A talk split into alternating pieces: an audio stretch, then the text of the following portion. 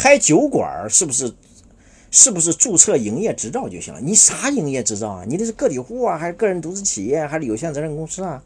你开酒馆就搞个个体户就行，啊，因为酒馆嘛，都是都是一帮都是有情调的人，然后去开开酒馆。包括前段时间我去义乌辅导一个企业，晚上我确实有点疲劳了，我就想能不能找个小酒馆，我喝两杯就睡觉。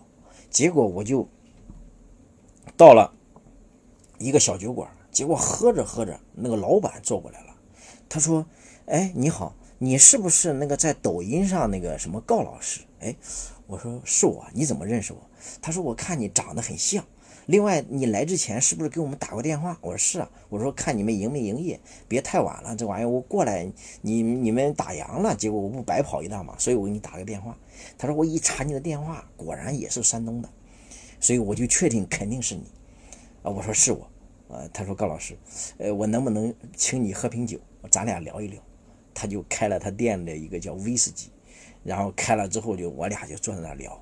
就啥意思呢？就这兄弟啊，原来到上海打工，打完工之后呢，他就想开这种小酒馆，开，因为他原来就是个调酒师，调酒师啊都有一个自己开自己小酒馆的一个梦想，所以他在上海啊干了好几年，干完之后啊就来到义乌，来到义乌前前后后开了多少家店呢？好像就我说，就他说开了六家小酒馆，哎，结果每一家小酒馆开的还都不错。开一个成一个，开一个成一个，尤其是在南方哈，大家注意，比如在江浙呀，在广东啊，这种小酒馆很好。为啥呢？因为它情调很好，适合男女朋友，也适合三五好友坐在那儿一起聊聊天品品酒，也不是那种胡吃海喝那种啊，不是那种小酒馆，所以很有意思，很轻松。然后他就跟我聊，他聊他的这个商业模式，聊他的这个经营理念。啊，我我我也跟他聊了聊，如果他未来想发展，怎么做怎么做，哎，还挺好。啊，聊完之后我我就回去了。嗯，我不知道他现在有没有看我直播啊？其实这种小酒馆目前是很有市场的，很有市场，尤其是在江浙。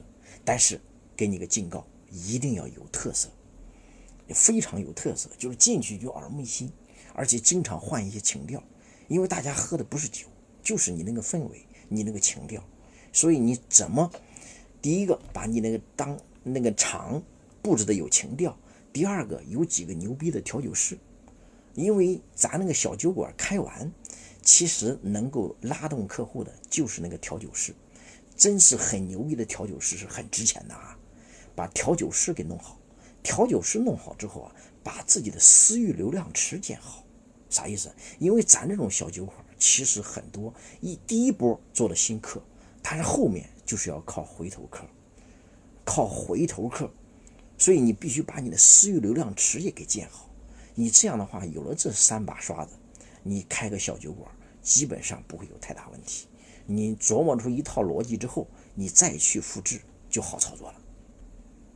嗯，对，这个牙医张飞说，对年轻人如何建议？年轻人就是一个字儿干，啊。三个字儿就是干到死，啊，因为年轻人没有其他，你的年轻就是资本，年轻就是有时间，就是有精力，就是勇于敢试错，因为即使试错了，我也有从头再来的机会，所以趁年轻赶紧干，多干，使劲干，然后啥意思呢？拼命长自己的本事，能干多少多多少，能多干多少就多干多少。